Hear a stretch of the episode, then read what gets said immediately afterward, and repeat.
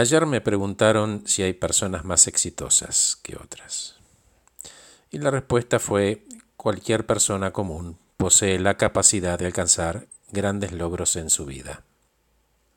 La cantidad de esfuerzo que es necesario invertir para lograr la excelencia es de cinco veces más que la que invierte quien no lo logra. Y no todas las personas estarían dispuestas a hacer un sacrificio de tal envergadura. Muchos prefieren refugiarse en la victimización y el lamento. Por lo tanto, la gente comienza a ser exitosa en el momento en que se decide hacerlo.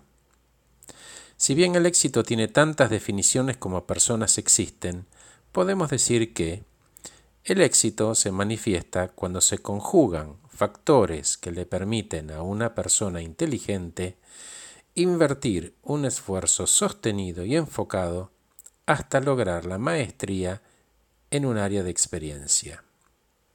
Una persona exitosa no es víctima de su entorno, sino que cree en sus capacidades y recursos y crea con estos las condiciones favorables para lograr lo que quiere.